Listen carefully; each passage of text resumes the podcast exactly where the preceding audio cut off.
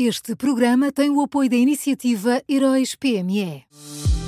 Já são conhecidos os semifinalistas da sexta edição dos Heróis PME.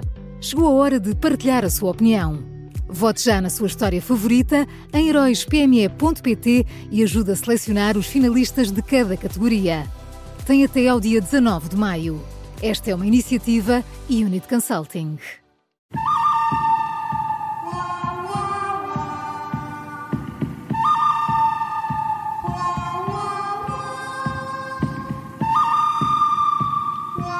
E começa agora uma nova edição do Bom, o Mau e o Vilão da Rádio Observadores, que também pode ouvir em podcast. Bom dia, Miguel.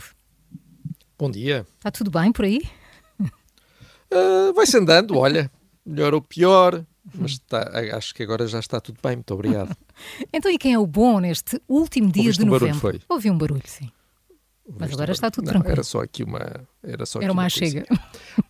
Era, era isso. Então dizias tu o quê, Quem é exatamente? o bom desta última quinta-feira de novembro?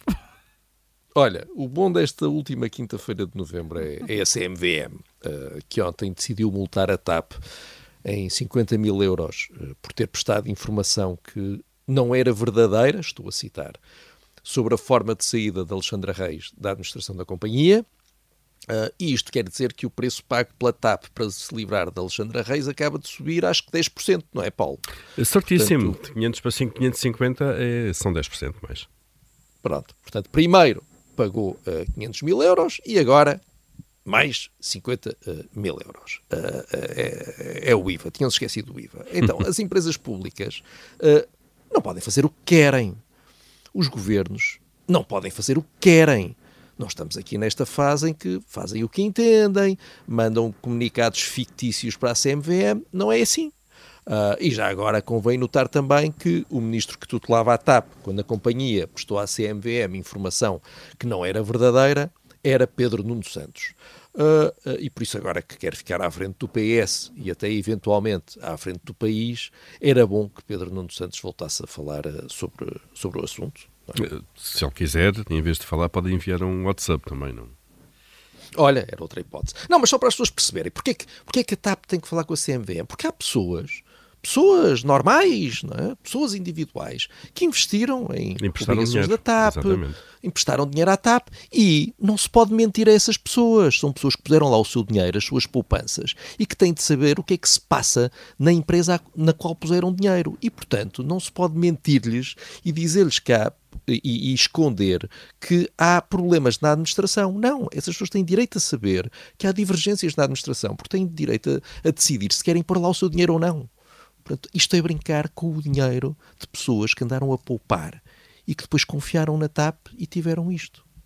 Nem Pronto, mais. só para. É, Porque às vezes falamos em CMVM, falamos assim em coisas e, e não uma coisa muito o que é que não, está em causa. É, é só isso, muito, entre aspas, que está em mas causa. não, é, é isto. É a poupança de pessoas que trabalharam e confiaram numa empresa pública e depois tiveram eh, um comunicado que diz agora a CMVM tinha informação que não era verdadeira. Pronto. Não é, isto não é o grande capital, não são fundos abutres, não. São pessoas eh, reais. Pronto. Já está, já, já passou. Já desabafaste, então vamos ao Já mal. desabafei.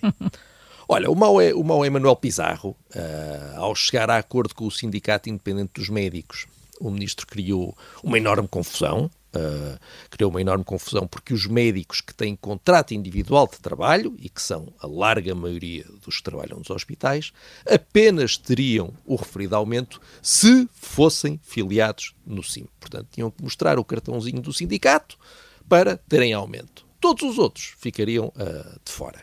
E agora, à pressa, ah, o Ministério da Saúde diz que está a estudar a possibilidade de publicar uma portaria de extensão que permita abranger todos os médicos do SNS. Ah, Manuel Pizarro nunca acerta a primeira, é isto, olha, mesmo quando acha que se está a benzer, ah, está, está a partir o nariz, como se costuma dizer na minha terra.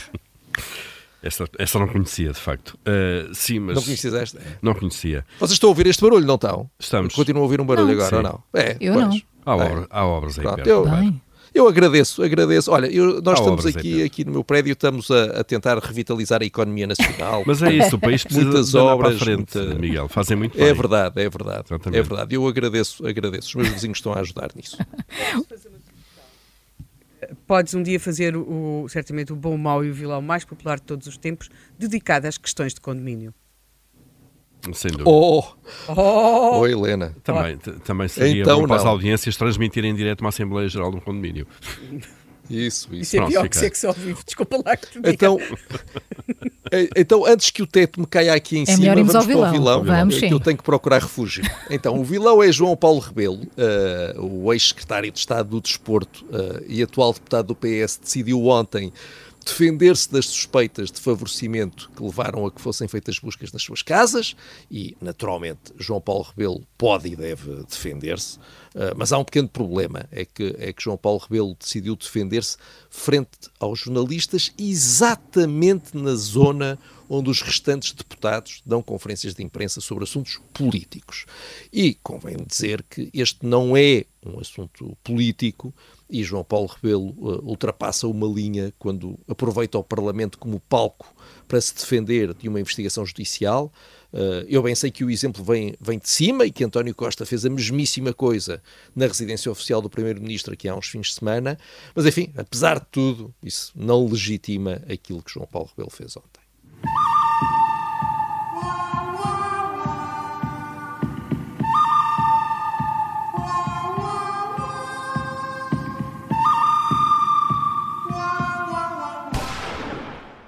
Este programa tem o apoio da iniciativa Heróis PME.